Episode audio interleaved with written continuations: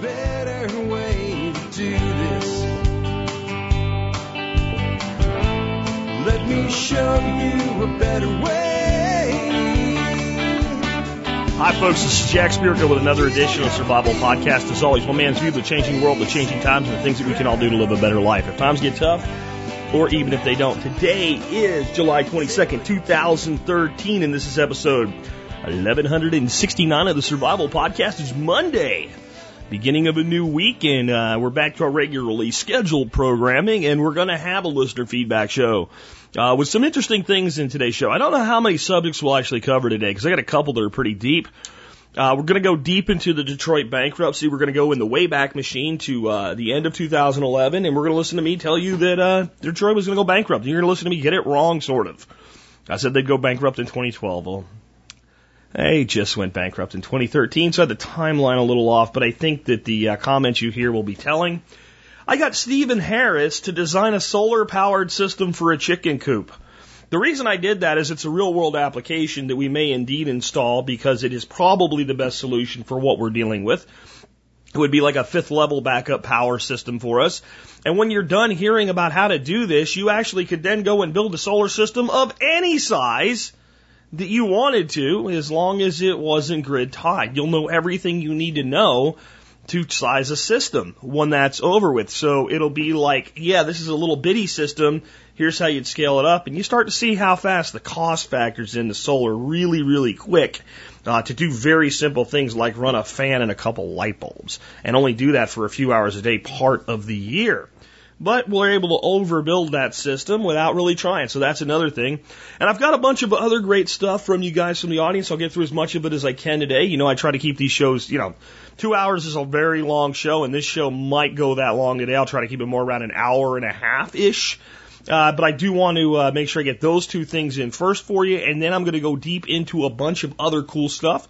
Before I do that, though, could we take a moment and uh, recognize our sponsors of the day today and part of our housekeeping? Sponsor of the day number one today, JM Bullion. You know, JM Bullion is your source for everything precious metals that's not TSP silver. If you want eagles, go to JM Bullion. You want pre 64 coins, go to JM Bullion. You want generic silver rounds, go to JM Bullion. Why? Great company, great pricing, great service. And if something does go wrong, you let me know about it after you use their customer support, which is stellar, by the way, and I can talk to the owner and get it squared away for you. That's what I was looking for. So when I talked to people like Monex and Apmex about making them a sponsor when I needed a new silver sponsor, uh, silver and gold sponsor, it was like the people you're talking to were like seven layers deep in the or. It was like, I, this is not what I want. This is not what I want. This is not the type of relationship I want with a sponsor. And uh, when I found JM, not only did I find somewhere where I could get direct contact with an owner, but I also found a place that had better pricing than places like Monex and Apmex. Check them out today, jmbullion.com. Next up today, Fortress Defense Consultants. I say it all the time. There's a triangle of gun effectiveness. There's three main uh, pillars in this triangle that allow you to be effective, an effective firearms owner. The first is ammunition. The second is having a gun. Those two things are mandatory. There is no way you can be effective with a firearm unless you have both ammo and a gun. But the third and the one most often overlooked is the operator of the gun. That's you. And that can't be, you can't go out and buy operational skill, right? It has to be earned through training. And you want good quality professional training from a real pro. And if you want that, you want to get your butt over to Fortress Defense Consultants and Frank Sharp Jr. and his staff uh, are just amazing. I don't care if you're a beginning shooter, an advanced tactical shooter. I don't care if you've got a group of guys that train together all the time and you're like, I don't want to go to Indiana where Frank is. Well, once you get that group of guys together, figure out where it is you want to go next with your capability. Get in touch with Frank, and let's say you got a half a dozen guys like that. He'll put together a training and bring the training to you if you have that type of a situation as well. Whatever you're looking for, if you want to take your ability as a firearms user to the next level, Fortress Defense has it for you. Check them out today at fortressdefense.com. Next up, want to remind you guys about 13skills.com. Uh, we are working hard to get that version 2.0 up, but it's still there and it's still available, and you still, still should be tracking your skills in 2013. For those that are new, 13 skills was a concept that we should be building skills into our society. And that we should be getting better at doing stuff in America instead of getting lazier and not doing stuff.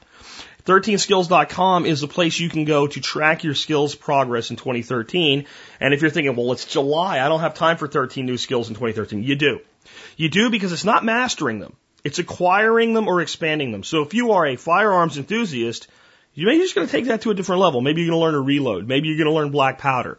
That's something you can do in a week. You can add that to your repertoire. If you're an effective gardener already, maybe you're going to work on building an irrigation system this year. That's going to expand that skill set.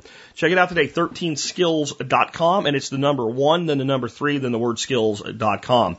Last but not least, do consider joining the member support brigade. Hey, if you do that, guess what? You'll get exclusive content available only to members, and you'll help support the show at 18.3 cents an episode. And if you are a military person, a law enforcement person, a Peace Corps person, uh, a firefighter, an EMT, a paramedic, that type of first responder, any of those things, if you are that now or you were ever that in your life, you qualify for a service discount. Email me with service discount in the subject line.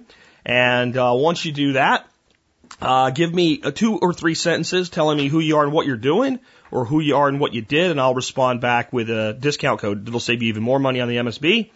And if you do that before you join, please don't do that after you join. I think we've been had the discount around well over a year at this point.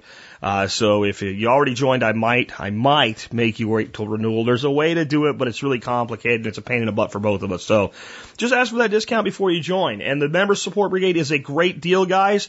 It will, it will put dollars back in your pocket from day one. Almost $200 worth of free ebooks for a $50 membership the day you sign up um, a fifty a forty nine dollar discount membership to Safe Castle the day you sign up, a fifty dollar premium membership to Western Botanicals the day you sign up. There's three hundred bucks on a fifty dollar membership before you go into the other thirty eight discounts that are there. And there's discounts for everything that you're probably already buying anyway, from gardening to guns and everything in between. Check it out. Just go to the survivalpodcast.com, click on members, existing members. If you're always trying to remember, where do I log in? If you go to the survivalpodcast.com, and you click on members, okay, then there's a place there for you to log in if you're an existing member. So you don't have to remember the big long thing, you know, where the members brigade is. I'll also, real quick, before I get into the main topic of today's show, I want to remind you guys of something I don't talk about a lot. I have a domain name. Uh, that I have redirected to the site for you guys, especially when you're on your phones and stuff like that to make it easy for you. It's tspc.co.co. So tspc.co. So the survival podcast, tspc.co. That might be like when you want to get on the site real quick or something like that, a real cool shortcut way for you to get there. All right. Let's get into this Detroit bankruptcy thing because my email box is literally like overflowing with people going, look, look, look. Uh, I'm going to take you back right now to the year 2011. I believe this is December of 2011.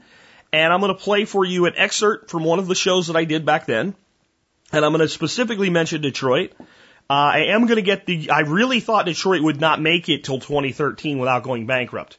Um, there was a lot of BS. Uh, basically, listen to the comment, and I'll come back with some other things I want you to hear before we dry uh, uh, go deeply into this mess. Um, but going into the economy, more U.S. cities and municipalities will go into receivership. That's a fancy way of saying bankruptcy uh, when you get to the city level, and uh, sometimes at higher levels they actually go ahead and they call it a bankruptcy. But it's going to happen, and it's probably in the neighborhood of half a dozen to a dozen, and it's probably not going to be yet, you know, LA, New York, uh, what have you. Detroit, they're there, they're right there, and it's only, it, it, it, you could almost say it's already happened, but the full revelation of Detroit will be in 2012. No one will care about Detroit. They'll say it's Detroit. Of course. I mean, come on. We, we know. They're bulldozing, they're bulldozing houses in Detroit just to get them out of the way. They're doing it in Ohio and Cleveland, Ohio as well, by the way. And Cleveland is probably really, really close on this as well. So, um, but I don't think it's this this thing I've been calling that eventually like they cascade into cascade failure, kind of like the the mortgage meltdown was, but it's like a glo- it's like a national meltdown of the city governments. Um, not not 2012. I think they can hold it through there, and our bigger cities going into this uh, style of decay is going to be in 2013, 2014 ish, maybe even 2015. I don't know how long they can hold it together. What I do see, and this is very, very concerning, is the cities that only have a minor problem right now that could be rectified uh, by doing things like saying, you know what, we're not going to do raises this year. Um, we're not going to give another Cadillac plan. We're going to start cutting back. Um, the, the, the, the, the cities, the counties that I see around here, uh, even just here in rural Arkansas, if they're not teetering on the brink, they are full steam ahead business as usual. They're not looking for where they can. They're, they're they're just operating at the edge of their budget, and whenever they can't pay for something, bond amendment. Well, just put a bond amendment on there, and we'll get the money for free. It won't even cost us any taxes. Uh, and then cases being made to people. You should have one cent higher sales tax. Um, it, okay, so again, I got the uh, the timeline a little bit off by I guess uh, about a year, uh, but uh, the point was in 2011, Detroit was already bankrupt. They were just denying it, and it was only until the point where like it just won't work anymore. Uh, that, that they finally had to do it, and they had to get approval from the governor. On that note, before I get before I go deep into this, I've got three different pieces for you. That was the first one. The next one, this is the governor of Michigan, uh, who who approved, you know, allowed Detroit to be bankrupt, as though you actually can control that. you, you know, what they approve is bankruptcy protection because the city can't pay its bills. Anyway, here's the governor uh, discussing his uh, his basically his endorsement of Detroit declaring a Chapter 9 bankruptcy. Today, I authorize the emergency manager for the city of Detroit to seek federal bankruptcy protection. This was a difficult and painful decision, but I believe there were no other viable options. Why did I do this? What's the rationale and what's the impact for both the city of Detroit and the state of Michigan? Well, let me start with the fact that this is a situation that's been 60 years in the making in terms of the decline of Detroit. From a financial point of view, let me be blunt. Detroit's broke. It's been spending 38 cents on the dollar towards legacy costs. That number was projected to grow to 65 cents on the dollar. That's not a sustainable situation. But more important, than the financial situation are the poor services that are being delivered to the citizens of Detroit. They simply deserve better. If you look at it in terms of public safety, Detroit has been on the top 10 list of the most violent cities in 24 of the last 27 years. Response times for police calls are at 58 minutes versus a national average of 11 minutes. The clearance rate on cases is 8.7%. Then you can go on to fire EMS, streetlights, the list goes on. This is not viable nor appropriate for the citizens of the city. What will federal bankruptcy do for the city? It's an opportunity for a fresh start. It's an opportunity to say, let's make realistic promises to creditors by revising those debts. And more importantly, let's put in place a plan to invest in the city to get improved services to citizens. That's critically important and something they deserve. What does it mean to the state of Michigan?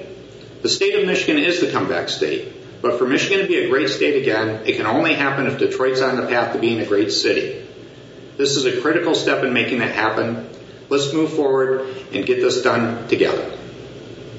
Okay, I've got another audio piece I want to play for you before I really go deep into this, but I wanted to let you know that video you just heard came from an article uh, on the Detroit News. It says creditors fight Detroit's insolvency plan uh, which basically means the people that are owed money by Detroit are saying, uh-uh, I don't, I don't want to deal with this.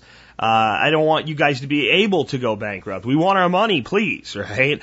So let me read a little bit of this to you.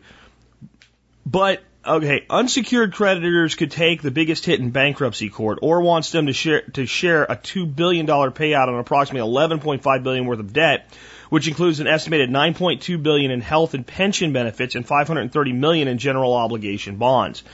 Pain is going to be handed out to a number of creditors simply because Detroit has no other option, said Dan Heckman, senior fixed income strategist with U.S. Bank and Wealth Management in Minneapolis. Orr chronicled the city's economic collapse in a detailed plan presented to creditors on June 14th, a proposal that drew criticism from some who said the cuts were too deep and did not include the sale of city assets, including Belle Isle, uh, and a Detroit Institute of Arts collection. He proposed paying most of the money owed to secured creditors while pension funds, unions, and unsecured bank holders would receive, in some cases, as little as 10 cents on the dollar. Instead of paying creditors in full, Orr said he would use 1.25 billion over the next decade to buy police cars and fire trucks, replace broken street lights, tear down burnt out homes, fight, fight blight, and improve city services. Orr said he wants to stabilize the city who new residents uh, provide essential city services, lower property taxes, and transfer costly departments, including the water and sewage, to an outside group. The bankruptcy filing gives Orr unusual power to break promises made by past city officials that led Detroit on a path to spending almost 65% of every tax dollar on retiree pensions and health care. The Chapter 9 filing could take years, experts said, despite hopes of Snyder and Orr uh, that it could be wrapped up in a year. A bankruptcy judge could trump the state constitution by slashing retiree pensions, ripping up contracts, and paying creditors roughly a dime on a dollar for unsecured claims worth 11.45 billion. Okay, I'm to leave that, and I want to now play you this uh, this next piece, and then I'm to come back and tell you what's really going on here, the stuff you will not hear on the nightly news. What's left of Detroit once the process is over? Now, Detroit is a huge city, 239 square miles. You know, you could fit San Francisco, Boston, and Manhattan inside the city's borders and have room left over. This was once home to 2 million people, yet in all that area there are now only about 700,000, a third of that, which means it's a very empty city. The dark blue areas, 60% empty. 78,000 abandoned houses, another 66,000 empty lots. You've heard that statistic, of course, that 40% of the streetlights don't work. Well, how about 60% of the city's ambulances? Mm. The city has 11 to 12,000 fires a year, the highest violent crime rate in the country. And those are problems that bankruptcy can't can't. What they have is a legacy of bad management. They have computer systems that don't work and are so far out of date they can't even be used. And they don't have enough money coming in to pay to fix any of that. More than 16% of the people in Detroit are unemployed. The median income just $27,000. The city's property and income taxes are as high as they can go by law, the highest in the state, and yet collections are collapsing. So once you get past bankruptcy, there still isn't much left to build on there. The city can't provide to, can't afford to provide services to that vast area. Residents have rejected the idea of shrinking the city. So far, nobody's come up with a good idea how to make Detroit viable once it gets through the bankruptcy Nobody process. has come up with any good ideas. Are there any floating out there? There are a few, but they're pretty much the standard ideas. One thing Michigan did was pass a law giving tax breaks to movie companies, but not enough of them come. Quicken Loans founder Dan Gilbert has done a lot for the downtown area, but that's not the rest of the city. What he's trying to do is bring in a lot of entrepreneurs, tech startups, and things like that. So far, they've created about 4,000 jobs, nowhere near what you need no one has a plan to bring in enough jobs to fill in the holes in that vast city. Okay, that's a lot, isn't it? Um, you know, we covered 15 minutes there, and it's a lot to take in, really, to really think about the enormity of this problem. What I want to kind of do for you, I let you know one, both of those videos that I played, the governor and then the one you just heard from Bloomberg. There's links in the show notes so you can watch them. But I want to give you kind of a an, audio version of the infographic that they put up at the beginning of the last video I just played from Bloomberg. So what they have is a map that shows the whole, you know, mass that is the, the blight of Detroit, um, and how big it really is in yellow. Inside the yellow fits almost the entirety of the city of San Francisco, the city of Boston, and the city of Manhattan combined. And it's really only a little bit of Boston that spills out over the, the yellow outline of the city of Detroit. And every piece of it could be fit back in because they obviously don't fit in there like a puzzle. And basically the city of Detroit is actually significantly larger than the cities of Boston, Manhattan, and San Francisco combined.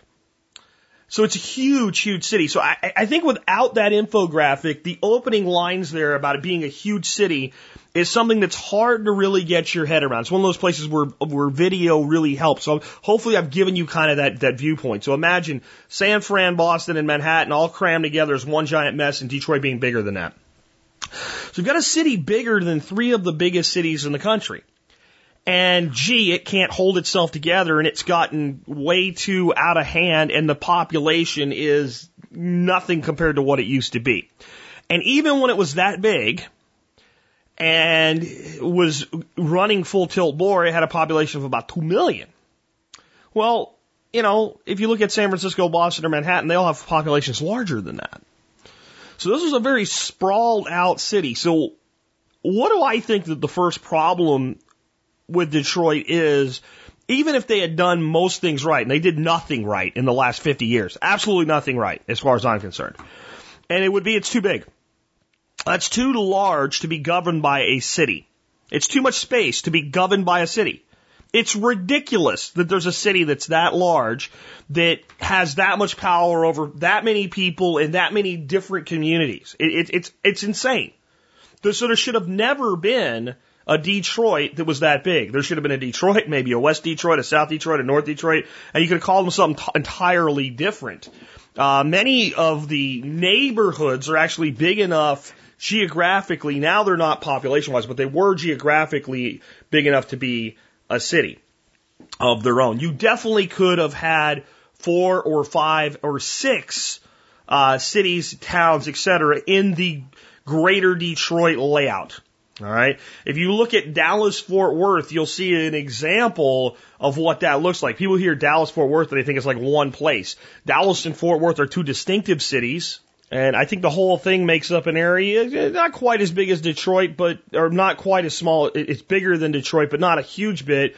But in the area that I'm talking about, let me give you a few of the cities that exist. There's Farmers Branch, there's Carrollton, there's Lewisville, Coppell, Grapevine, Colleyville, Bedford, North Richland Hills, Haltom City, Fort Worth, Dallas, Grand Prairie, uh, Duncanville, uh, Azle, Saginaw, White Settlement, Benbrook. These are all cities that run their own government. Mesquite, Garland, Richardson, Rowlett, Plano, uh, Northwest Carrollton. I mean, these are all in an area somewhat analogous to the size of Detroit. That's how many cities there are. And each of those cities manages their own life and their own laws and their own government. And that means if one of them starts to really screw up, that residents can just go to another city that's not that far away, and not really change their lives. And there's a lot of fostered competition in the communities here. And I'm not saying we're doing everything right either. I'm just saying this is how this works here versus how this works there. They get the whole blob. We have this all broken up. Even the cities of Dallas and Fort Worth are relatively small in comparison geographically to the city of Detroit. So if you try to get your head around that, you start to think about the way that works out, you start to see how the problems could cascade very, very quickly. And once there is a problem, how it can chronically spread to many areas of the city that shouldn't have a problem.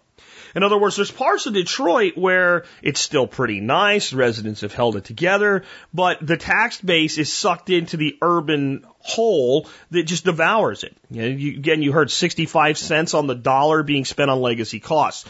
What does that fancy terminology mean? That means for every dollar that comes into the city of Detroit right now, 65% of it is spent on something bought long time ago. That's what that means.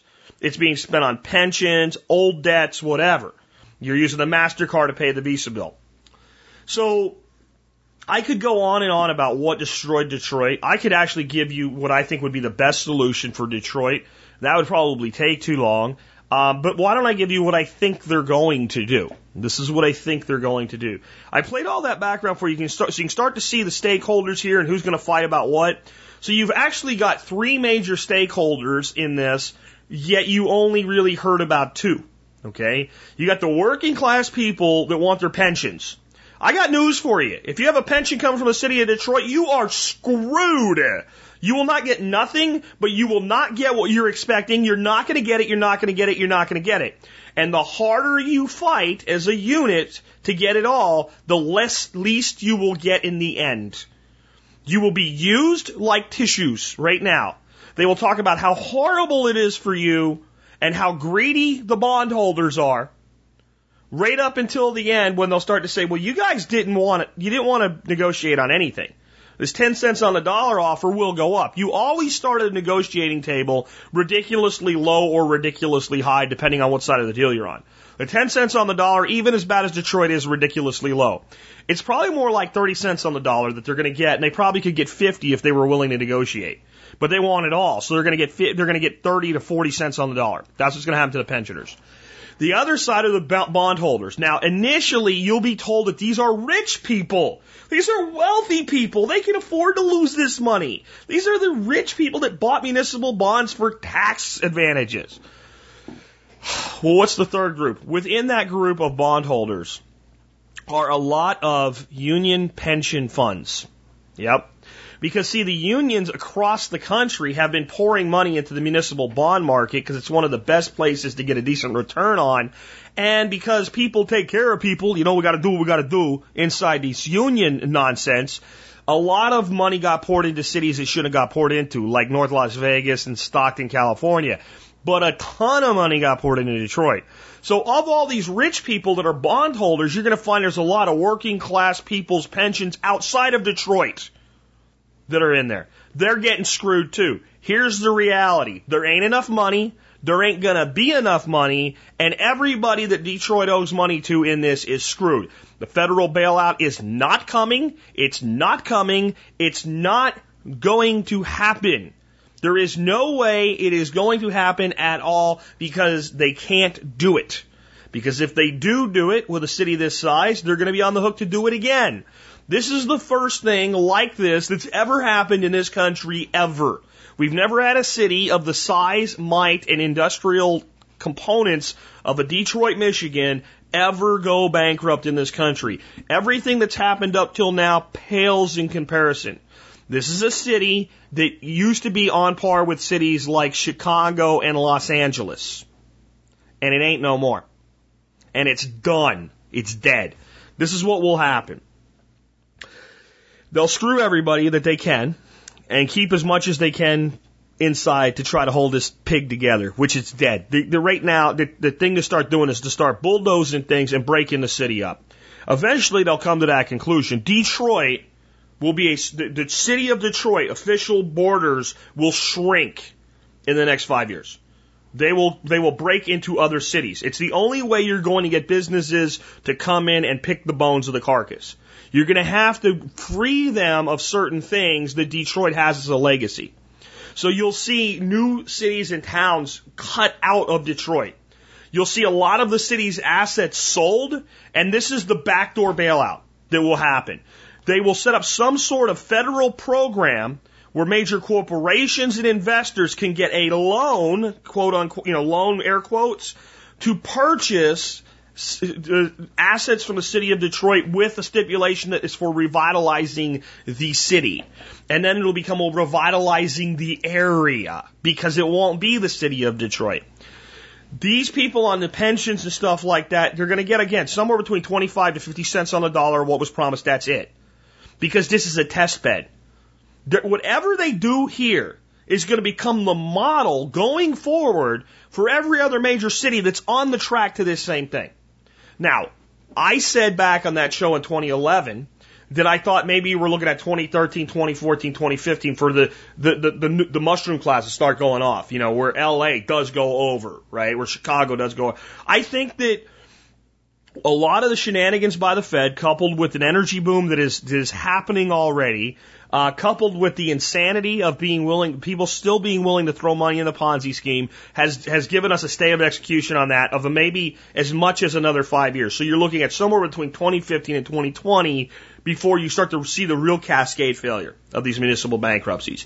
But everybody that's playing the game knows that's the end game. They know that if you you can you can beat up on Detroit all you want, but you're actually seeing more reckless behavior. Do you notice what I said in my comments?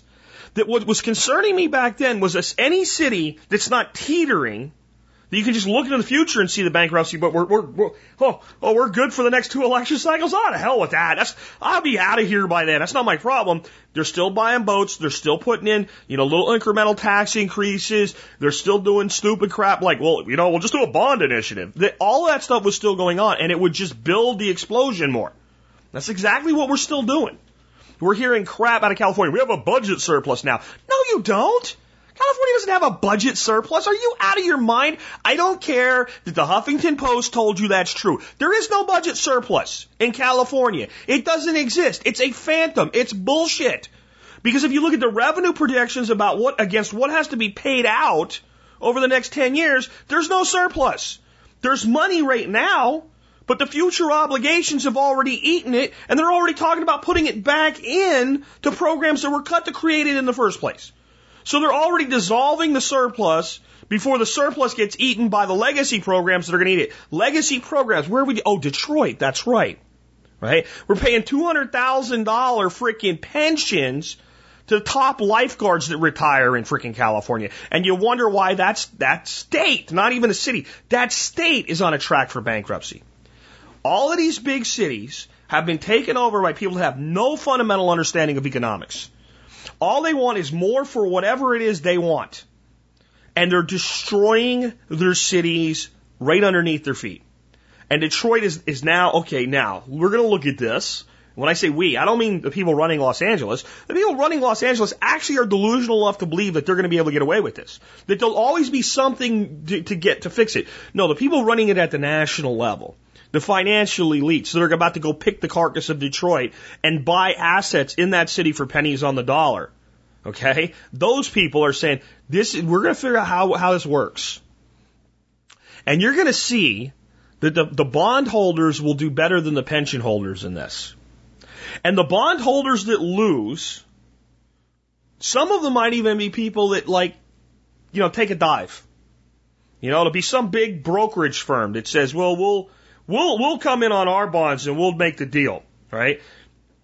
That money will be given back three or four fold in loans. Again, I'm doing air quotes. Ridiculously low interest loans from the federal government, which will be used again to pick the carcass.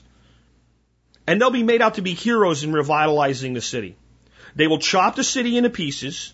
They will take the most burned out, damaged parts of that city, and they will isolate them into like to, to, it'd be an urban ghetto just like it is now, but they'll isolate that ghetto and leave it completely on its own. And they'll revitalize the other areas. And they'll leave the people behind. And you're going to have these pockets where it's worse than it is now. And no one's going to care about those people. That's what's going to happen. And they'll revitalize little pieces and they'll say Detroit's back one day, but it won't be Detroit. It'll be a smaller Detroit and a bunch of little cities with pockets of death and decay right in the middle of it. And they'll say, we got to do something to help these people, which will be, hey, all you new guys that just came in and did this, we need to tax you to help them at the county level, see? And that's the plan. And that's the plan for every major city in America. I called it long ago the death of the suburbs. You're going to have people moving well into the urban areas and high density settlements and moving out further on the belt to more semi rural. And a lot of these suburbs are dead. The ones that survive will be in these little pockets of yuppieism and those people will have to have pathways and avenues to cut through these ghettos that are policed. You're going to see it walling off. So you screw the creditor, okay? But you, you give the big creditor his money back as a loan to pick the carcass. You use the loan through the creditor so that the, you end up with privatization of a lot of city services, which isn't in itself bad, but using public money to privatize, yeah, it's a different story, right?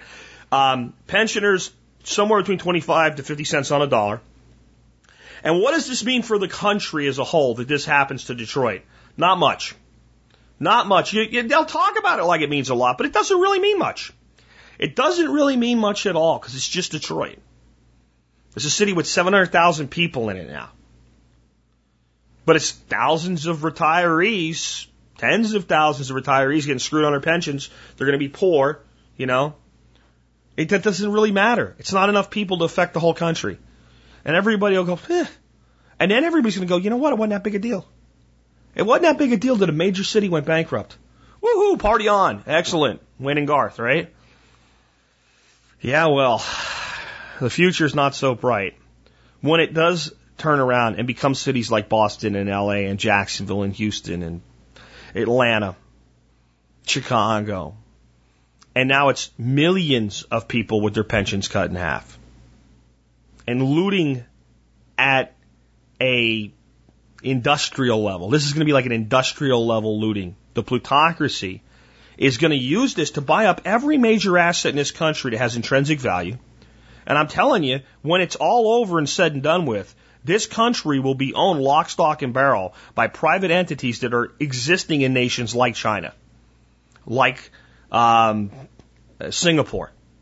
Right? I'm telling you, these, these people that are behind this, they know exactly what they're doing. They're looting this stuff out. And the reason they're able to do it is they have perfectly divided the population with, with surgical skill.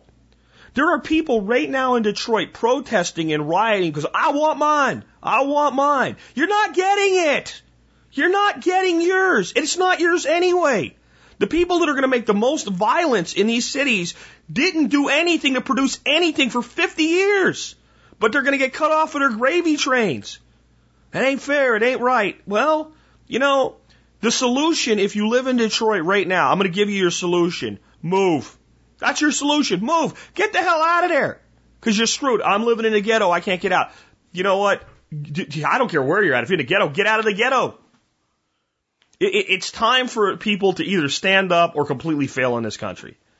And, and you're going to see, you're going to see that in a microcosm in Detroit. But this is it. This is the test bed. This is exactly how do we manage this process? How do we further enrich the wealthy? How do we further loot from the poor and the middle class? How do we use class warfare as we decouple and de- or, uh, disassemble and dismantle a major city and make sure that everybody gets screwed but us, but we're completely out of the picture? That very few people even know we're here doing this. That we look like heroes in the end. At least we tried to fix things. There you go. Let's move on to some, something totally different. Something I promised at the beginning. So I went to Stephen Harris and said, Steve, I got a great little project for you if you want to put together for a Monday show. Um, and again, he went and over the top with doing it, but it's a great lesson. Here's my situation. I've got a chicken house. It's 12 by 16 feet. It is a good 150 feet or more from my house. And it's quite a bit further from there to where you would tie into power. It's like the power's on the other side of the house and it's a big house. There's a lot of infrastructure in the way. The ground sucks. This is one of those situations where solar power is the most expensive power other than no power.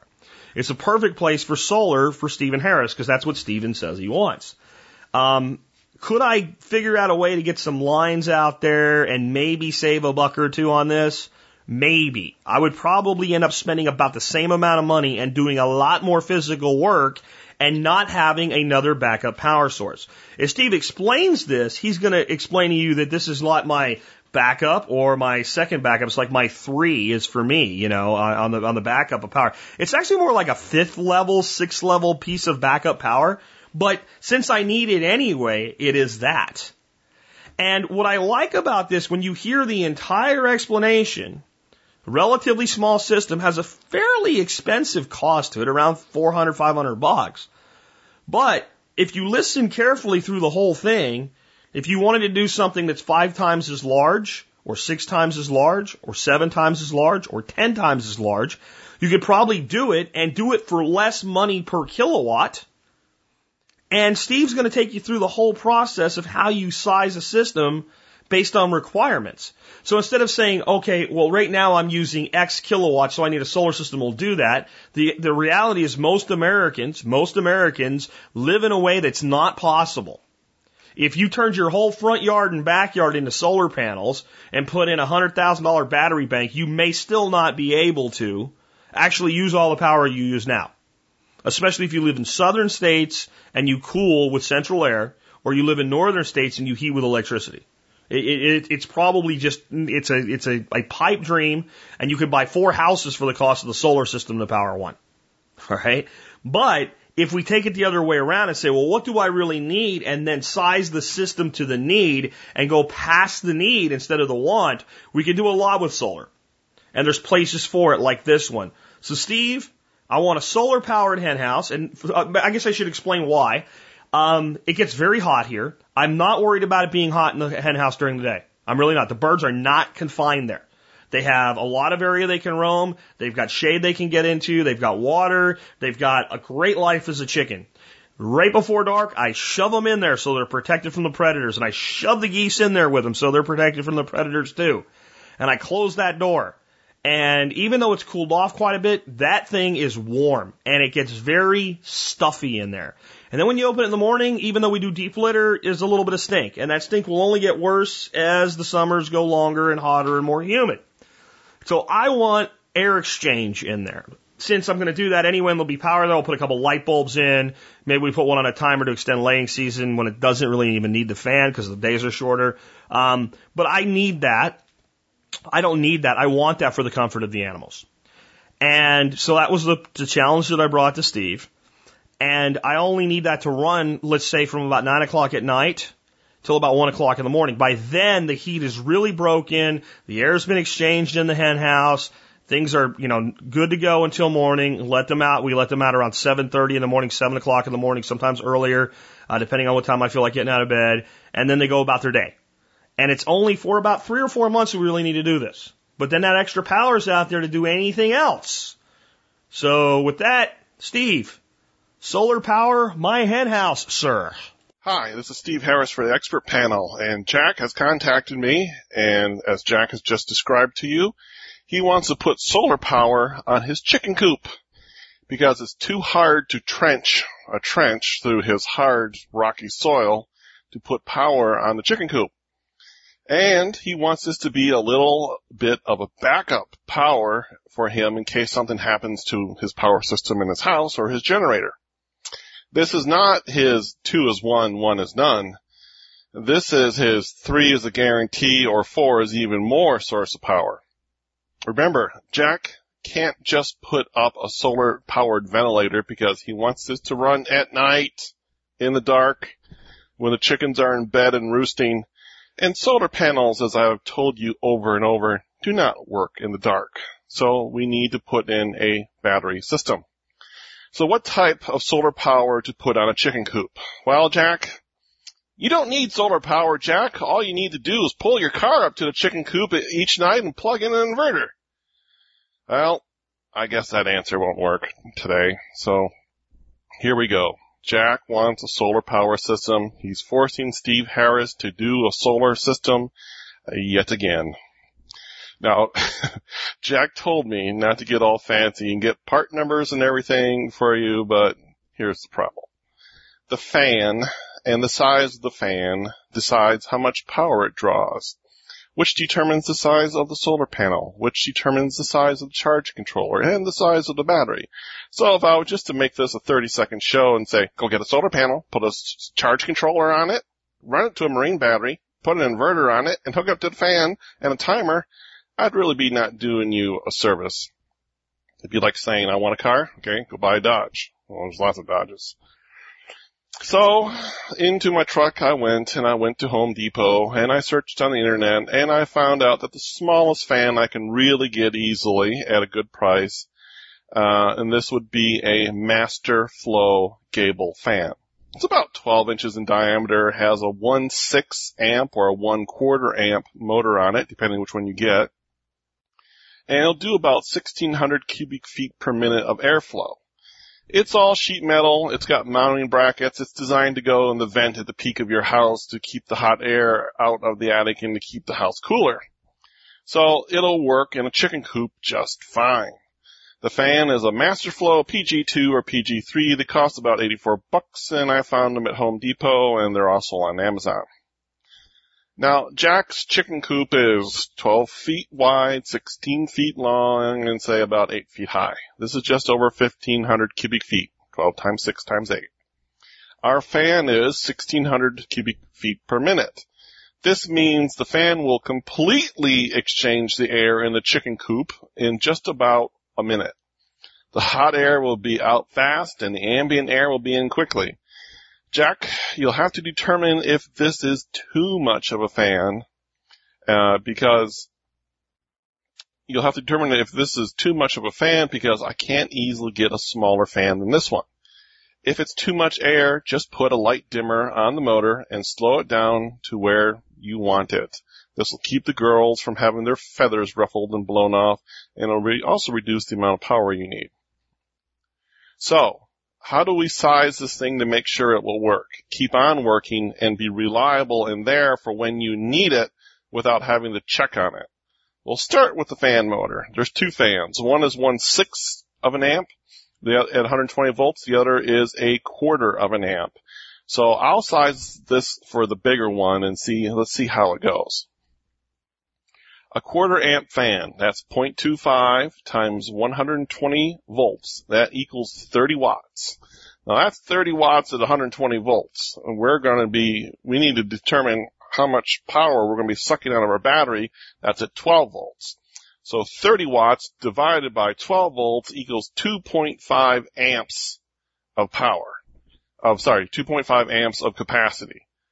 2.5 yeah, okay, 2.5 amps. I'm getting ahead of myself here. Now, Jack said he wanted to run this from 9 p.m. to 1 a.m. in the morning. That's four hours. So 2.5 amps times four hours equals 10 ampere hours. Aha! That's the number we're looking for. 10 ampere hours. That is the amount of capacity. I misspoke earlier. 2.5 amps was the amount of current. 10 ampere hours is the amount of capacity we need to have to run that fan for four hours. So, like I said, Jack wants to run that from 9 p.m. to 1 a.m. So that's about 10 hour, 10 ampere hours or a four hour time period. We're going to pull 10 ampere hours out of a battery to do this. Now, we can now use this number to size our system. Let's start with the battery and see if it's big enough. AutoZone or Walmart, Group 27 Marine battery. I'd prefer Group 29 or Group 31 if you're buying a battery, you might as well get the bigger one. But many people can only find group 27, so I'll use this one for our illustration. Now, the battery does not have an ampere hour rating on it, which stinks. But they have an RC or reserve capacity number on it. And I explained this in explicit detail in my battery bank show I did with Jack and in the four and a half hour home and mobile battery bank video I did both of which are waiting for you at battery1234.com. So as I described in these shows, you take the reserve capacity and that's 180 minutes. You multiply by 25 amps, which is what the 180 minutes is based on. There are exceptions to this, so you need to see my video uh, to get these exceptions. And then you divide by 60. That gives us 75 ampere hours of capacity in this battery. This is the Harris formula. If you go try to Google this conversion of reserve capacity over to ampere hours, you'll get so much bad information you won't know what to do. It'll all be wrong. I did the mathematics for this. I verified this. This is the number that really works. So we need 10 ampere hours a night and the battery is 75 ampere hours in capacity. And if you listen to my battery shows, you'd know that you don't want to go between 50% depth of discharge on a regular basis. You take the battery halfway down, charge it back up, halfway down, charge it back up. Going below 50% starts to really chemically hurt the battery. Although if you have to take it down to zero, to dead, you do it. It's there for that purpose in an emergency. Now, in a, a, marine deep cycle battery, you can do this between 150 and 200 times. So it's not that fragile, but you know, know your battery and treat your, as I say, treat your battery better than you do your dog. Or in this case, your chickens. Don't let the batteries get too hot. Don't let the batteries get too cold. If you wouldn't leave your dog out overnight in the garage in the heat or the cold, don't leave your battery out in the garage the heat or cold. So at 10 ampere hours a night, we're not going to get below a 50% depth of discharge on this 75 ampere hour battery, even after three nights of running with no sunshine. Of course, we're cooling a chicken coop with ambient air, so if the sun is not out in Texas, it's probably not hot enough that we need to really cool the chicken coop. So it's a win-win for us. So why don't I use a smaller battery than the 75 ampere hour Group 27 Marine Deep Cycle battery from Walmart, AutoZone, or any other place? Because Jack might want to use this for something else. And it's a backup to his house battery. Heck, it's a backup to the battery in his truck. His truck battery dies, you can go grab this thing, put it in there, crank it up, and go to the store and get a new battery. And if I tried to go out and buy a 30 ampere hour battery, it'd probably cost as much as a 75 ampere hour marine battery that is mass produced, mass distributed at Walmart and AutoZone. We want the best that we can get at the lowest price, the most value for the money. So that's why I selected this battery. And like I said, I'd prefer if you spend a few more dollars and got a group 31 deep cycle if you can find it. Okay, the solar panel. I'm waiting for the skies to open up and lightning to come down after me saying that word. It, okay. The 50 watt solar panel. Yes, I actually said it. It outputs 50 watts. 50 watts divided by 12 volts is just over 4 amps of current. Now, how many hours in a day can I get 4 amps of current out of the solar panel? The answer is at least six, where Jack is in Texas. We figure there are about six mean solar hours in a day. Yeah, I know. It's late for 12 hours a day, but the panel is pointed south on the roof. And the sun comes up the east and it sets in the west. So by the time you take the lesser power you get from when it's rising and setting and then the full noonday sun power, and it comes out to be about the same as if the panel was pointed directly at the sun, perfectly for six hours of noonday sun. Now, there's no such thing as six hours of noonday sun, but that's what the math works out to be. And that's how we g- guess at how much solar panel we need for whatever we're going to power. If you're going to try to power your Keurig, I got news for you. You're not going to be using a 50 watt panel unless you want to make one cup of coffee a week. Since Jack wants this in the heat of the summer and the, fall, this number will be a little higher for him in Texas, but we'll use six hours because we want to make sure it will work. Six hours a day times four amps from the solar panel equals 24 ampere hours a day. Woohoo! We need 10. It's putting out 24 ampere hours based on six mean solar hours. Okay? 50 watt panel will work and it will work good. Plenty of extra for a few clouds. We already have extra battery for a few hot days that might be cloudy. We have the basis of a good system here. Okay. We need something that goes between the solar panel and the battery that keeps it charged. You want a SunForce 60031 10 amp digital charge controller for $34 from Amazon. It's the same one I used in my mobile battery bank video for the 100 watt solar panel I put on it. Yeah, I know. There's a 7 amp charge controller for 17 bucks. But for what we are building, the savings of 17 bucks is not much. The 10 amp controller has a better heat sink on it. This thing is going to be going into a hot chicken coop, plus the $34 one has a voltmeter on it, and the $17 one doesn't spend the wise money here and go a bit oversized because the last thing you need is this thing failing when you need it the most or failing when you're just darn busy. It's like, oh darn, the chicken coop fan is not working. It's 110 today.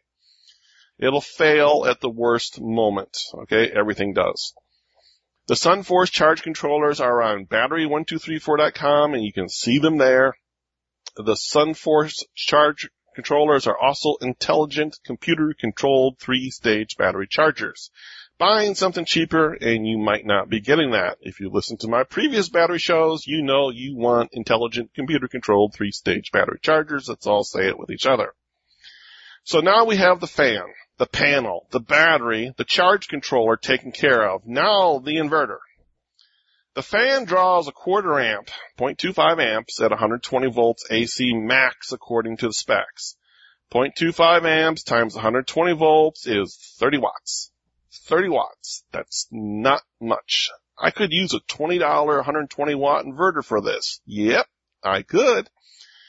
120 watt inverters are more of a pocket inverter, not something you screw into the side of the wall. Plus, the inverter is going to be in a hot environment, like a chicken coop, so I really want the inverter that has a fan built into it.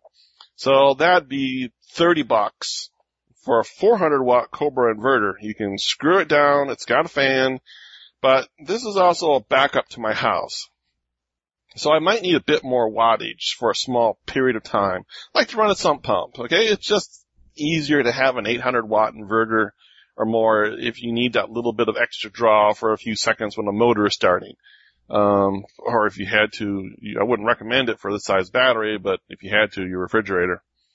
So for 20 bucks more at a price point of 50 bucks, I can get the 800 watt Whistler inverter, and the Whistler is a better brand than Cobra, but the Cobra still works fine. So 30 watts is not going to overheat a $50 800 watt inverter, and it screws to the wall very easily. It's got mounts on it for that and I have that extra power in case I need to run something else in a different situation. All of those Harris approved inverters are on battery 1234 site I mentioned previously, and you can go check them out and see what I'm talking about. I have my own descriptions next to each one, okay? What I know and like and think about each one. Now, some of you are probably just screaming at me. You 12 volt freaks, you, you know who I'm talking about. You're screaming, why did you not go 12 volts? I could have done that whole thing on 12 volts. 12 volts is a lot simpler than 120. No inverter, no efficiency loss. Oh, shut it. Not only is the 120 volt fan off the shelf, which is the major thing we're trying to do here, and it's available at Home Depot, but it's a heck of a lot cheaper than a 12 volt fan, and the fan is specifically made to do what we want to do. Plus, all of our off the shelf automation to do this job is all 120 volts, and it's all at Walmart and Home Depot, and it only costs like 8 bucks a piece or 12 bucks a piece and not a lot more for something that you would spend in the 12 volt world. Plus my LED light bulbs I can now use are 9.95 each for a nice 6 watt, gets you 40 watts of LED light uh, at Home Depot. Plus again, this is backup power to my house. The chicken coop is 75 yards, 225 feet from my house, almost a football field you are not running 12 volts for up to 800 watts of power 75 yards to the house. However, you can do that with $30 in extension cables from Walmart. And you can use the cheaper 16 gauge extension cords as well. AC beats DC when it comes to distance. Enough said. And when it comes to price. Now, Jack, when you go get the fan, you'll see right next to it a thermostat from Masterflow as well. It's under 30 bucks and you wire it directly into the fan. Wire it up, it, wire it up at the fan and set the thermostat, let's say, you know, like 90 or 85 degrees Fahrenheit. So anytime it's hotter than that, the fan will come on at night when it needs to cool down the coop at night. Even if the four hour timer has not turned off yet. So the thermostat will turn the fan off for you because it's already cooled down in the coop. This will save you power. And as I explain about the life of batteries in the battery bank video and the battery bank show I did with Jack, it will save you battery life. So a thermostat is a very, very nice piece of automated intelligence we can put into this system without having a whole computer controlled thing doing the automation for us. Or you can also get a, uh, here we go, our digital timer. You can get an $8 15 amp digital timer at Walmart and plug it into an outlet strip. It's attached to the inverter. Just set it to come on every day at 9 p.m. and turn off at 1 p.m. and you'll have your automation taken care of. If the coop cools down faster, the thermostat will turn off the fan for you. Remember, the coop can't get any colder than the ambient outside air. So if it's going to be 100 degrees at night, there's not much you can do. The coop is going to be at 100 degrees no matter what. The fan is really to get rid of the heat of the day from the sunshine that has turned your chicken coop into an oven. Remember, for you listeners, the chickens are not in the coop during the day. They're outside, so we don't need to cool the chicken coop during the day. Now, I think I found something easier for you, Jack, than the timer I mentioned because the days are going to get shorter, so the chickens will be going to bed earlier as the year goes away from the summer solstice. Changing the time on the timers, pushing a lot of buttons and looking at a small LCD screen. Uh, on Amazon, and it's probably at the big box Home Depot type of stores as well, is a Woods brand, W-O-O-D-S, digital wall switch and timer. This one is called an 8421 switch.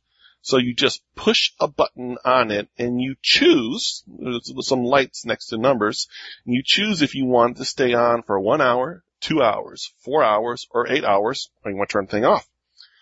So when you or Dorothy or a caretaker puts the chickens away at night, whatever time you're doing it, you just say, it's pretty hot today and warm in the coop, and then you push the button for four hours of operation. Or it's not too bad today, a bit warm, and you push the button for two hours of operation or one hour. I think this is easier than the timer, and don't forget, the thermostat will still turn off the fan when it gets cool enough, even if you did select four hours. What this will also do, remember the timer is going to turn it off at least after four hours, maybe if you select eight after eight hours. This will prevent the fan from pulling the battery all the way down if it's over the temperature of the fan thermostat all night long. Because if you just have it that way, it's going to run, you know, all night. So the uh, 8421 switch I think is a great idea. It's only $14.50 from Amazon. So I think it's a great option that'll work for you. It's a nice piece of really intelligent automation that is keep it simple. And again, you can't get this on 12 volts. Now, I know you are also saying, you're also going to put in a light bulb, like the LED one I previously mentioned, and you said you can extend the laying time of your chickens in the winter when the days are a lot shorter. Plus now you can see in there in the dark and if you must go out there for a fox or whatever, your coop will be well illuminated. I would use another of the 8421 switchers, switches and timers I just mentioned for that light bulb. That way you can just press a button for the number of extra hours of light you want the chickens to get, no messing with a timer or having to take a 150 yard hike back and forth at 9 p.m. to turn off the light for the chickens. Of course, you could just get a clapper and put it in there and shoot your shotgun off twice at the house to turn the lights off. Boom. Uh, but no, I guess you won't do that. Now, something I'd also do. This is part of the intelligent automation and the backup for us so we know that it's working. I'd put in an outside light socket, something like under the overhang of the chicken coop so it's out of the rain so you can use a $2 indoor socket, not a $30 outdoor socket and enclosure. And I would screw in one of my favorite 2 watt LED light bulbs made by Feit, F-E-I-T. They are at Walmart and they're also on solar1234.com. And I'd hook it up to the fan after the thermostat so that every time the fan is on, the 2 watt LED light bulb is also on outside. That way, when you're in your swimming pool cooling off at night and drinking one of your home brews, at a glance over to the chicken coop, you can see that the fan is operating. And more importantly, you can see if it's not working. And that might be a clue to you that there is a problem. I'd almost Harris overdo this and do the thing and put up two light bulbs. One that is on all the time outside and is on the inverter. So I always know the panel, the battery, the charge controller, and the inverter is working. Uh, working outside during the day, you're around the chickens, you see the light is not on during the daytime, and it's like, why is the light not on? Something's wrong. That way you can fix the problem in the daytime rather than, oh crap, the fan's not working when it's nearly dark and you're putting the chickens away. You're 75 yards from your house, so 225 feet from your house. If I wanted to be very prepared, I'd have a 16 gauge set of extension cords in the chicken coop to reach the house. 16 gauge cords are a lot cheaper than 14 gauge, and since we are talking about, hey, you know, a few hundred watts, the size of the wire is just fine even for 300 feet. 120 foot garden 16 gauge extension cord at Walmart's like 25 bucks. I also have 10 gauge, 12 gauge, 14 gauge, and 16 gauges on Solar 1234 if you want to see them. Make sure you have my favorite orange three-way outlets in them so you can have them all strung together. Tie the plugs together. You know when you run extension cords together, you tie the ends together so they, when you tug on them, they'll just get tighter and not pull the plug out of the socket. Do that. So if you get a like a lightning strike or a tornado takes away half the house or other serious problem that takes your out your home power system, you can walk to the chicken coop and walk back with 300 feet of extension cord, LED lights illuminating all the way back and ready to go into the house and light up what's in the dark that you need to fix. I'd not want to have to go get my cords out of my emergency power box, get some LED lights, get whatever, go to the coop, put the cords together. But that's just me. If you want to buy $75 in extension cords and put them in there, that would be my recommendation for any of the listeners.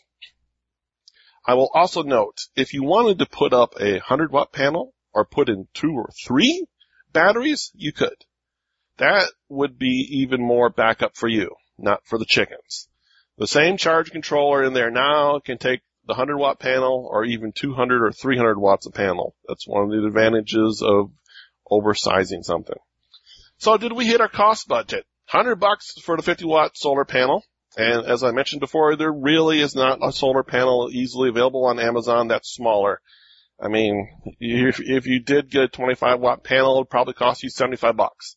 So 100 bucks for the 50 watt solar panel, um, at Amazon. And I got the brand listed on solar1234.com. You can go there. You can see the 100 watt panel made by Renogy, R-E-N-O-G-Y. Love it. $30 for the charge controller, $100 or around there for the battery, $50 for the inverter, $84 for the fan, $30 for the thermostat, $15 for the wall switch, $30 extra for miscellaneous electrical sockets and boxes and switches and, and, and, uh, wiring, plus uh, about $20 for LED bulbs and switches and sockets for that. $459 is the total. 459. That adds up quickly. You know, a little solar power system for a chicken coop comes out to be $459. Well, thanks for the great question, Jack. I can't wait to see you post photos and or a video of the system. This is Steve Harris for the TSP expert panel. Remember all of my past shows with Jack on everything energy you can think of is at solar1234.com battery1234.com and I got some new surprises for you over at firstaid1234.com. See you guys. Thanks so much. Well, like I said, that really wasn't how to set up a solar system for a chicken coop. That was how to set up an off-grid solar system. And see, if I said, Steve, I want to, I want you to do a, a, a thing on how to set up an off-grid solar system for a house, he would have said, it's so expensive and do this and that instead. But we gave him an application, a real world application that's really going to happen. And uh, he built it. Now, I actually am going to scale the system up a bit. As I started thinking about the advantages of having some power out there, not just as a backup to a backup to a backup to a backup, but actually having power over there without dragging a generator out and firing it up and being able to have a little bit of power on demand at any time, I started to think about some things. One of the things I started to think about is over there right now, are two great big 50 gallon stock tanks. And in those stock tanks are water. And about every other day, I go out there and I dump that water out and I fill them back up because the geese go in there and poop. And uh, to get it where I could really like dump it and get it into some of the stuff out there for fertility, I could do it, but it's kind of a pain in the butt and you got to move it around all the time. But what if I had a little pump? I could just pitch in there and a little hose and I could just move that fertility anywhere I wanted it and I wasn't trying to pump, you know, a thousand gallons of water a day or something. I was just going to pump out 50 gallons this day and 50 gallons that next day and, and put that fertility anywhere I want it. Well, a little pump, a hose, and an extension cord stored inside the chicken coop. And gee, we can do that now, can't we? And you never know when you might be out there and want to power something and having the power there, uh, you know, for short term usage. Uh, like let's say now, I am out there doing a project my cordless DeWalt drill, handy dandy cordless DeWalt drill and DeWalt tools are with me and I'm doing something over there. And I want to keep batteries charging while I'm over there and I don't want to drive my truck with my backup power out there. Well, I can charge a DeWalt, you know, battery a hundred times over with that type of a system. So there's a lot of utility to that system out there for me beyond the fact that the chickens will be cool. That's kind of the justification of the cost and extending, you know, because I just wanted to extend the laying time, I'd probably just put an LED light out there with a battery in it. Uh, with a with a simple timer against it that would shut it off. Now, the eight six four two one thing is awesome. I'm gonna uh, those are gonna get used in more than just this. Anyway, I thought that was like a uh, that's a course. You just got a, a condensed course and how to build and size a solar system for just about any application you'd want to do. You can just up it and down it in size. Anyway, let's go ahead and uh, move on to another subject. In the interest of keeping it varied, I've got a question here from Dean, and Dean says, Hello, I'm building an AR-15 and was wondering if fluting a barrel really has any superior qualities or if it's just aesthetics and marketing. Thanks, Dean. Um, it can, but it's probably not for the reason most people will tell you. So fluting a barrel on a rifle, for those that maybe aren't gun enthusiasts and don't know, picture you got a rifle, you got a barrel on it, and then you've got these grooves cut into the barrels. That's called fluting. And there's two reasons given for doing this, and they're both wrong, even though there's some truth to both of them. The number one reason given is it increases the rigidity of the barrel. The barrel is more rigid when you flute it. This is not true. This is not true. This is not true. This is not true. And those of you screaming at me right now, I'm about to explain how it's not true, but I'm going to tell you the other reason for it uh, next. And I'm also going to tell you it's not true, but yet it's true, just like the first one. The next one is that it dissipates heat more quickly. This is also not true, but yet it is. Okay, it will dissipate heat more quickly, but not for the reason people think. Let's start out with increase increases rigidity in a barrel on a rifle. This is not true. If you are considering the barrel before and after it is fluted, it cannot get more rigid by removing material. Let me say that again. Physics 101. You cannot make something more rigid by removing material. Now you can assemble material differently and make it more rigid. Okay. And you can see that if you take three uh, pieces of wood, planks, and put them stacked on top of each other. And then, you know, you step on that and you see how much they bend, and they'll bend almost as much as one will in the middle, even when they're stacked on top of each other, but shape them like an I beam and then set them up in the right orientation and they'll support more weight.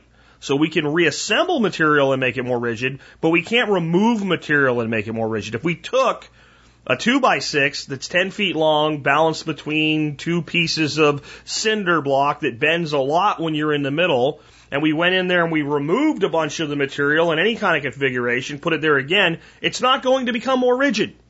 It doesn't make any sense. We can change the orientation and put it on end, but just removing material is not going to make it more rigid. So where does this myth that's true come from? It works like this. A thicker barrel is more rigid than a thin barrel. That is absolutely true. What do we give up though when we go to a thicker barrel? The reality is we give up weight. In other words, we actually, it now weighs more. So if I want a more rigid barrel, which will give me more consistent barrel harmonics, and I'm going to put a link in a video today that I did about oscillation and harmonics a long time ago on YouTube that explains exactly what barrel harmonics and oscillation is, so I don't have to explain it here. If you want to know, you can go look. Or if you think you know, you might want to go listen to that video anyway because you may not know. But let's just say that shot to shot to shot, a more rigid barrel will be more consistent in the way that it responds to pressure. Okay, so it will it will behave more consistently versus a thin barrel, which will behave less consistently. So it's inherently more accurate in general when we move from a thin sporter barrel to a larger bull barrel, but now it weighs more. Here's the magic. If we flute the bull barrel, we can take enough metal out of it to make it as light as a sporting barrel, yet it will still be more rigid than the comparable weighted sporting barrel. All right? But it will not be as rigid as it was before we fluted it. So I can make a rifle that weighs the same with a more rigid barrel by fluting a bull barrel than I can by putting a standard barrel on it but if I had left it heavy and not fluted it, it would be even more rigid. So, does it work? Yes. But if you don't understand why, you may not be building to the purpose you think you are. So if you actually want your AR to weigh less and be more rigid and you're willing to pay for it for a little bit more accuracy in the same weight, it will work but it would be more accurate or more inherently accurate, have a better chance of being accurate, however you want to put it, with greater rigidity if you left the weight on the weapon. And it would cost you less because you wouldn't have to pay to have the barrel fluted. So those are the true parameters there. Now, the next thing is it dissipate, dissipates heat more quickly. This is true, but again, it's not for the reason people think. The belief is you increase the surface area of the barrel right? So if you think about it, if you think about the flute and you follow the flute down and back up, if we were to take that barrel now and expand it out to fill its space, it would become larger of surface area. This is, is, is not the case, but it does work. Again, assuming you're using a bull barrel with a flute, okay? Here's why. When you fire a sporting rifle with a thin barrel, let's say 10 shots really, really fast. It gets really, really hot to the touch very, very quickly. Now, you take a bull barrel and you do it, it doesn't seem as hot. It's actually created the exact same amount of heat. Okay? It's just taking longer for the heat to get from where it's created, which is the bore, to the outside of the barrel. The, the, the, the bore itself, the part that's in contact with the friction of the bullet, is screaming hot, and the thicker barrel, it takes longer for that heat to get from the bore to the outside of the barrel. Now, when we take that thick barrel and we flute it, right? The heat now goes out through the flutes faster because the fluted part is closer to the bore. The barrel's thinner there. So the heat dissipates through the flutes because they're closer to the bore, not because they have a greater surface area. What this means is if you put your finger inside the flute, it'll burn you a lot more than it will up on the thicker part of the barrel. And that enables the bull barrel to dissipate heat more quickly than if it were not fluted, but it still actually doesn't dissipate heat faster than the sporting barrel. In fact, it might do so less. Here's why. When you feel how hot the outside of that sporting barrel is, that thinner tapered barrel is, you're like, wow, that thing's got screaming hot. And when you feel the bull barrel, it's not quite as hot. You go, well, see, it's not as hot. It's taking longer for the heat to get out. The hot barrel on the outside is actually, that's the heat getting out. So if you wanted to have a bull barrel configuration, so you get the same weight with more rigidity, fluting it will actually make the bull barrel dissipate heat quicker, but it won't necessarily do it faster than the thin barrel will, though it will make your shooting experience more pleasant. The reality is, no matter what you do to a barrel, you can only put so many rounds through it so fast before you start to do damage to the bore, because no matter how fast it dissipates heat, the heat's being created by the friction of the bullet against the bore itself. And if you get it hot enough, that like, well, the bull barrel's still intact, but the, the thin barrel's now got some kind of a damage to it. Both weapons fired the same way would have a damaged bore. So there's only so much we can do there. But with the prices of ammo, you're probably not going to be firing enough frequency to do any real damage anyway. I mean, if you do, you're going to go broke for, with ammo before you do for the bore. But that's how it works. That's what fluting does. Fluting does increase rigidity in a comparable weight by moving to a heavier barrel and then removing the material down to the lighter barrel specification. And it does dissipate heat, but it does so by allowing part of that thicker barrel to be thinner so the heat has a more rapid point of escape. And it's not magic, but it does have its purposes. Now you know what they are. Let's go ahead and take another one. How about a little humor with a true message behind it? It's a new form of parenting. And it comes to me from a guy named Robert. I never give away last names unless somebody specifically asks me to, so you don't have to ask me not to, by the way, when you send stuff in. It's called the latest parenting trend, the CTFD method. I'm going to put out a little warning right here. Um, F in CTFD stands for a word that even I don't use, even though I do use what some people consider adult words or profanity on the show. The dreaded F word. I am not going to use the F word, but I'm going to say things like the F. And I'm going to say it a lot because the article uses it a lot. This offends you or upsets you or something like that, you may want to skip this little segment. Again, I won't use the word, but we all know what it means, just to be clear. Um, let me read the article for you. It's reprinted from another source on the Huffington Post in the parent section. I know many people want to stay current with the latest parenting trends, attachment parenting, minimalist parenting, tiger mother parenting, et al. Well, I've stumbled on a new technique that will guarantee your child grows up to be an exemplary student and citizen. It's called the CTFD, which stands for calm the F down, and it's not a message to give your kids, it's a message for you. Using CTFD assures that whatever way you choose to parent, your child will be fine as long as you don't abuse them, of course. To see it an example, here are some samples of parenting scenarios where CTFD can be employed.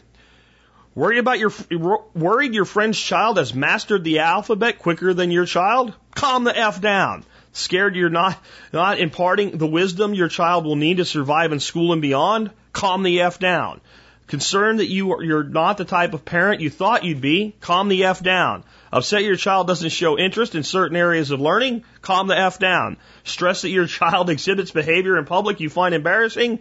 Calm the F down. Yes, using the CTFD method, you'll find the pressure lifted and realize your child loves you no matter what, even if they've yet to master the alphabet. You'll also learn that whether or not you're the best parent in the world, as long as you love your child, they'll think that that's what you are and that's what matters. Plus, CTFD makes you immune to, the, to those that prey upon the fears of new parents and pseudoscientists and parenting authors. To use CTFD, follow these simple steps. Step one, Calm the F down. Step two, there is no second step. So ignore all those other parenting trends and stick to CTFD. You'll be glad you did. So will your kid. This post originally appeared without asterisks on the daddycomplex.com. I think that's a great little piece of advice. Now, I think it can be overused like anything. So, if your child is is uh, climbing an electrical pole, uh, then you use CTFD. Well, you probably shouldn't at that point. But I think, I, and I, I talk a lot about the teacup generation, the teacup kids, right? Can't do anything, can't stand anything. You know what? This is a solution in a lot of situations. The reason these kids are teacups isn't because they're born teacups. It's because we make them into teacups. They're not, children are inherently resilient if you let them resil. But we don't. We fix everything because it has to be perfect. Oh my God, they drank out of a plastic cup. There could have been plastic residue in there while they breathed, breathed 65,000 toxins a day in the atmosphere. And you're worried about the fact that they drank out of a plastic cup. Does that mean that maybe it would be a good idea? You know, you shouldn't even worry about BPA and things. No, but also it doesn't matter that your friend, your friend gave them juice in a cup, which I've actually heard people get upset about because they, they let my kid drink orange juice out of a plastic cup. Don't they know how terrible that is? Oh dear God. No wonder they're teacups. You know why our kids are teacups? Because the parents are teacups. That's why. That's why. We have teacups teaching teacups to be teacups right now. And this is, this is one thing people need to get through their heads. All the things that society tell you are really, really important generally are not. Okay? That's not just about parenting. That's about most things. Okay? Most things that you're told are extremely important are not. Think about something society tells you is extremely important and then think about how it's not. And then start asking yourself why you trust the people that have lied to you so many times. This goes right into government. This goes straight into government. I love it when people tell me, well, we need more taxes for this and we need more taxes for that. And I start asking them a whole bunch of stuff do you trust the government when it does X? No. Do you trust it when it does Y? No. Then tr- do you trust them when they do Z? No. Do you trust them when they do A? We are all the way back around. No. Okay, so I'm just giving you seven things that you just don't, you're like, no, we don't, but yet you trust them in this one area and you think we should give them more money to do that. This usually results in a very confused look and then a default to, you're on the other side and you give up because the dichotomy is fully ingrained with that person. But this is the reality. The majority of what you're told by media and government that is very, very important isn't. It isn't. A lot of it didn't even exist when you were a kid and you're okay. Hmm, how did that happen? And in fact, I would bet you the average person is in their 30s or 40s, if you're honest with yourself, and you think about your father or your grandfather, would agree that both your grandfathers and your dad were probably more resilient and tougher than you are. Most of us. That would be true. Probably harder working too. You know what? None of this crap existed when they were kids. So you have to ask yourself a question. Do you want your children to be like society says they should be, or do you want them to be like your parents and grandparents? I'm going to ask you that one again. I want you to really think about that. Do you want your children to be like the society that's brought you the E channel, celebrity gossip, $9 million to change the pyramid of our food system into a plate that tells you to eat the same crap? The society that's told us that Jersey Shore is important. The society that's told us that the Kardashians are important. The society that's told us that we really should pay attention when some prince marries a girl and turns her into a princess in England, when that's a country we kicked the hell out of here because we didn't want royalty. Do you want your children to be the way that that society says they're supposed to be, or do you want them to be like your grandparents? Ask yourself how your grandparents got to be like, well, your grandparents. It's probably because your great grandparents, when somebody said, oh, look at that, said, calm the F down. And remember, even though this today is for parents, Here's a time where it probably applies to your children as well. There's also a time for children to calm the F down. And if you can balance those two, nature will take its course and maturity will come with years and experience. Just saying, maybe you should stop listening to what people tell you to do and start doing with what you intrinsically know is right when it comes to raising your kids. Let's take another one. Okay, another one I got for you today. How would you how would you feel if you found out that there were people in this country that we called poor people that need assistance? And that one of the things we thought is these people and their children shouldn't go hungry. So we gave them a thing we call food stamps. It's now called the electronic benefit transfer, which is actually a pretty good description. I think the EBT or electronic benefit transfer is a pretty good description of a lot of government aid programs. See, we electronically transfer the benefit of your labor to somebody else. But let that go. Let's say that you are a dyed in the wool liberal. You believe in these programs. We need these programs. How would you feel if you found out that in large scale, not everywhere, but in a large scale in certain areas, people that were immigrants to this country that were on this electronic benefits transfer, that had families still living abroad, were using this electronic transfer of the benefit of your labor to then buy food, put it into big barrels and boxes, and ship it to their families, not across the street, but across the ocean in places like Haiti, Jamaica, and the Dominican Republic. How would you feel if you found out our transfer of your benefit of your labor to feed hungry people was being used to feed people in the Dominican Republic and Haiti? Is that true? Could it ever be true? Is this in some kind of right wing conspiracy theorist newspaper or blog? No, no, the New York Post. Yep, the New York Compost uh, one of the leading liberal rags out there, uh, a bygone piece of mainstream media that's clinging to life, um, has an article out today. And here it is. New York food stamp recipients are shipping welfare funded groceries to relatives in Jamaica, the Dominican Republic, and Haiti.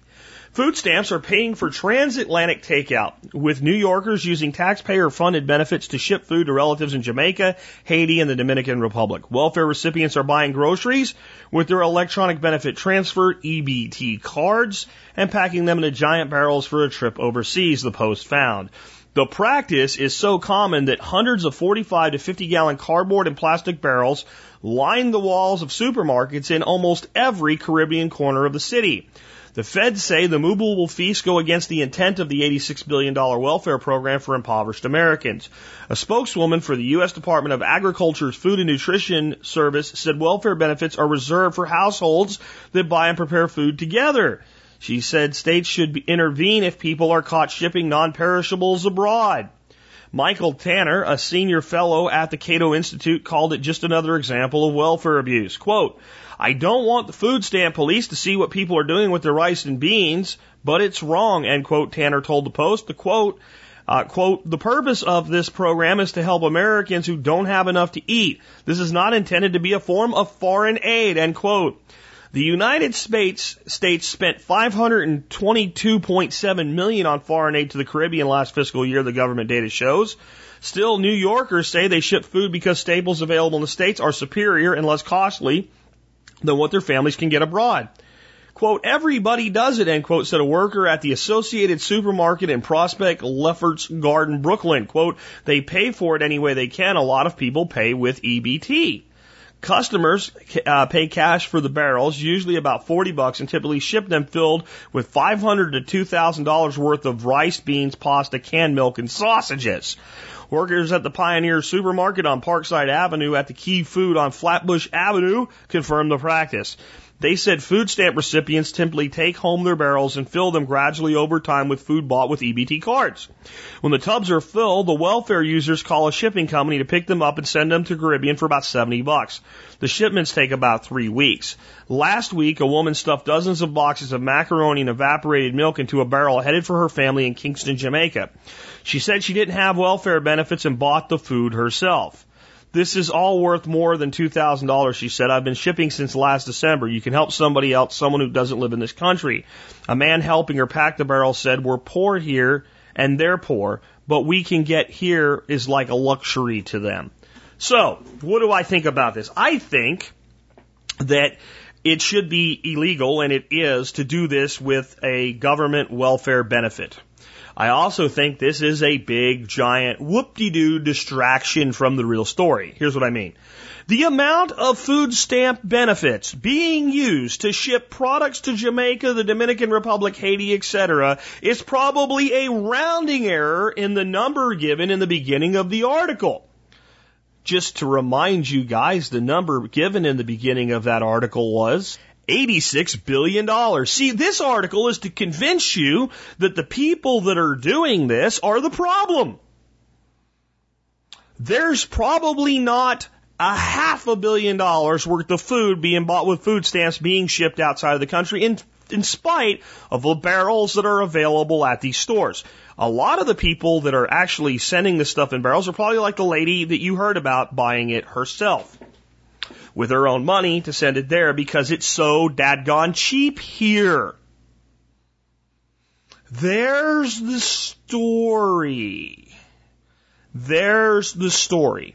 What we can buy in this country for $2,000 in non-perishable goods that can be packed up into a drum and shipped to Haiti is so valuable there that people are willing to do it for their families that are there when those people are here. That's what hunger's like. And that's how good a deal we have right now. Because am I happy about this? Do I think this is a good thing? No. But I don't think it's good that we have $86 billion being spent on food stamps and one in seven Americans are on there. Okay? One in seven Americans today on some level are connected to the food stamp system with the transfer of benefits from the other six. Okay? There's your problem. There's your problem. This is a distraction. This is look at the pretty lady spinning circles while I take the pigeon and shove it up under the thing and make it appear for you like a magician. This is not the problem. This is not good, but this is not the problem. This is not the problem. I know you think it is. Many of you are enraged to hear about this right now. Again, I'm not happy about it. I'm not like, this is a great thing. We should encourage more of it. No. I'm not happy about it at all. But I'm telling you, it's not the problem. Because these people, even the ones that are using EBT to do this with, are a tiny, tiny, tiny segment of the people on this type of system. These people, whether you want to admit it or not, are actually people that are on this system that are generous. These are not people that are using EBT to go down to the convenience store and buy a freaking hot dog when they could have bought a pack of hot dogs for the same price. I'm not saying it's good, but I'm saying in many ways they're probably less abusive with the system than many of the people that we'd say are using it quote unquote properly. I'm just saying. Now, we have to ask ourselves a couple questions though here. This, this does beg a few questions about the system that's supposedly necessary. If the people who are receiving an electronic benefit transfer of your benefit, of your labor to them, which is what it is. I want you to start thinking about that way. When you hear electronic benefit transfer, that's exactly what it is. Electronically, the benefit of your labor is transferred to somebody else. That's a perfect description of many government benefits. And I'm not saying that uh, none of them should exist, but I think we need to judge whether or not we need to be transferring this much benefit. If the person living in this poor, meager existence is able to live well enough to continue the practice of taking part of their benefit and choosing by their own to transfer it to another country, then how much of that benefit do they really need? And if they're able to do this, these poor immigrants living in New York City, which is an expensive place to live, then what does that say about the person that just needs a little help in middle America? Might they be getting more than they need? Let's not talk about, well, it's fair or what's deserved. It's talking about needs here. See, whenever anybody wants to defend these programs, that's the word that always comes. We have to have this. We need this. This is, this is the only thing holding the, see? How much do they really need? So that's a question and that's a long thing that we can have all kinds of endless debates about that will generally just push people into the camp of liberal and conservative, of Democrat and Republican, and nothing will get solved and there's no point to it. Other than we can conclusively say that clearly 100% of what's being spent is not necessary for the intended purpose of the program. Therefore, we know one way or another there would be room to cut this back. But it wouldn't fix this problem. See, this is something people have to get through their heads. When you give somebody something, it's done. You can't say, well, now you can't do this with it. Now you can't do that with it. They can do whatever the hell they want with it. There's no way to stop this. So we might want to just go ahead and do like I've said about things like WikiLeaks and stop worrying about the fact that it's maybe wrong or right. And what does it teach us? It teaches us how valuable pasta and beans and rice are to people that are hungry and how good a deal we have right now. How flippin' easy it would be right now for all of us to have a few of these drums in our own freaking house for a day they might be necessary by us or by someone that we care about. That's the real story here. I want you to start doing this for me. I really want you to. I want you to see this as a favor to Uncle Jack, right? I want you, whenever you hear one of these stories that completely outrages you like this, relatives in Jamaica, Dominican Republic, and Haiti receiving electronic benefit transfer cards, I want you to stop and I want you to look at the totality of the situation. $86 billion in welfare a year. Remember how big it is? We spent $80 billion on this war in Iraq. We spent $86 billion on food stamps in the, in the wealthiest country in the world. And I want you to say to yourself, this piece that outrages me, how big a piece of the total puzzle is that? If we went out on a limb and said that 8.6 billion, 10% was going, is 10% the problem or is 90% the problem? And I'm telling you it ain't 10%. It might be one.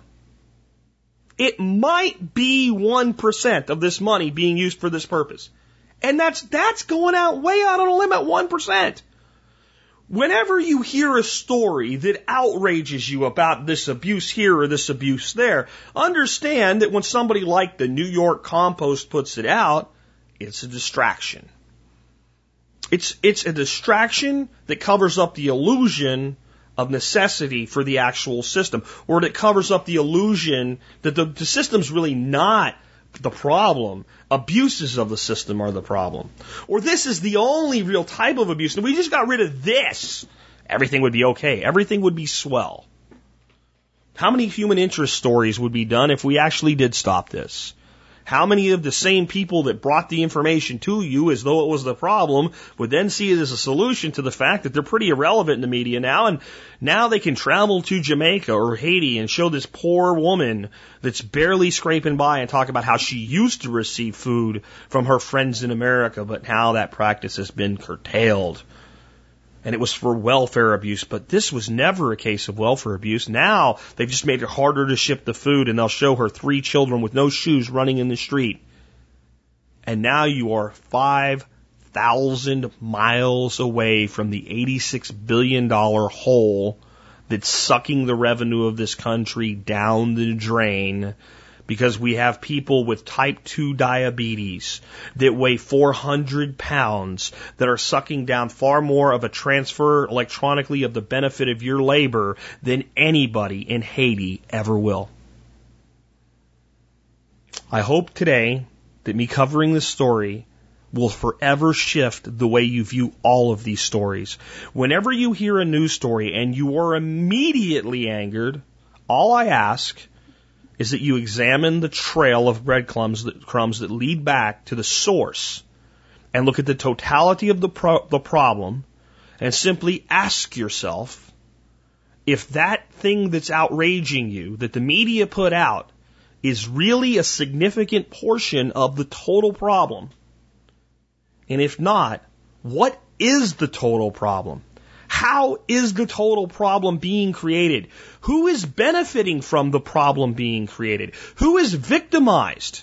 And this is what you'll find that in general, the people on the EBT system are victims. The people that are having their wealth transferred are victims. And the benefactors are the people that administer the programs and the companies that sell into that system both at the consumer and government level. There's financial companies making a fortune for producing the EBT cards. Chase Bank would be the biggest one of them. So when the government went from typical food stamps to the EBT card, Chase cashed in. Cha-ching! And all of a sudden there's a boom in buying consumer level crap and goods because guess what? If your food's taken care of, you might be able to afford another type of luxury. We'll call that a Chinese import. And we're going to need a lot more people to oversee this program so the government grows. And then you tell the person on the EBT, but if you get too far ahead in life, we'll take it away. And we won't take away a part of it, we'll take away the whole thing, and we mire them in a new form of welfare. So the person that's on the receiving end of the benefit long term becomes a long term societal victim mainly because they end up with a victim mentality of I just can't make it without it, and they lose the will to do so. The hardworking person that's busting their ass that has their wealth or the benefit of their, their work electronically transferred is also victimized by a system that's not a good steward of their investment in society. So then what do we do? Then we tell the person on the benefit that's been victimized by the system, that evil person over there wants to cut your benefits because they don't want to share. And then we turn around and tell the person that's busting their ass and having their benefit transferred to somebody else, that poor person over there is your, the one that's causing your problem. And whenever we get close to, to both sides starting to figure it out, ah, oh, it's those people shipping it off to Haiti. Really? Are you, I'm going to ask you, if you're still thinking that these are the problem, are you really that dumb? Are you really that easy to play? Because they think you are. That's why they're doing this. And all of these stories that come out, one person did this or two people did that, or this common trend going on that are 1% of the totality of the problem are to keep you from asking the questions that I just gave you. Who are the real victims? Who are the real benefactors? Who profits and who loses? And when you find that both sides that have been put in opposition to each other are being victimized, and somebody in government or industry or our fascist economy both are profiting, then you know the answer. And again, all I'm going to ask you is from now on, whenever you hear one of these stories where you just say, I can't believe it! I can't believe they're doing this!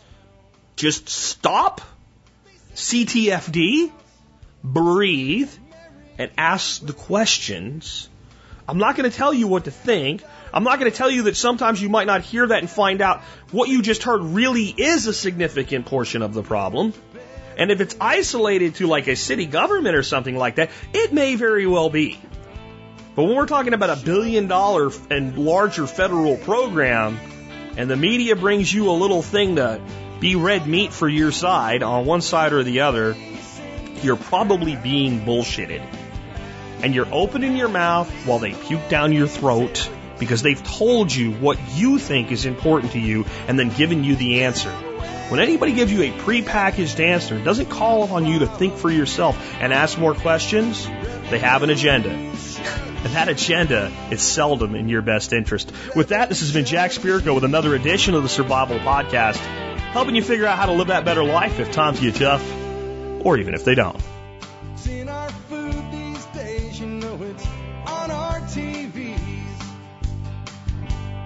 Sometimes we forget we are what we eat. I don't know the answer. It's like there's nothing I can do. It's the price we pay, I guess, and we follow all the rules. There's a better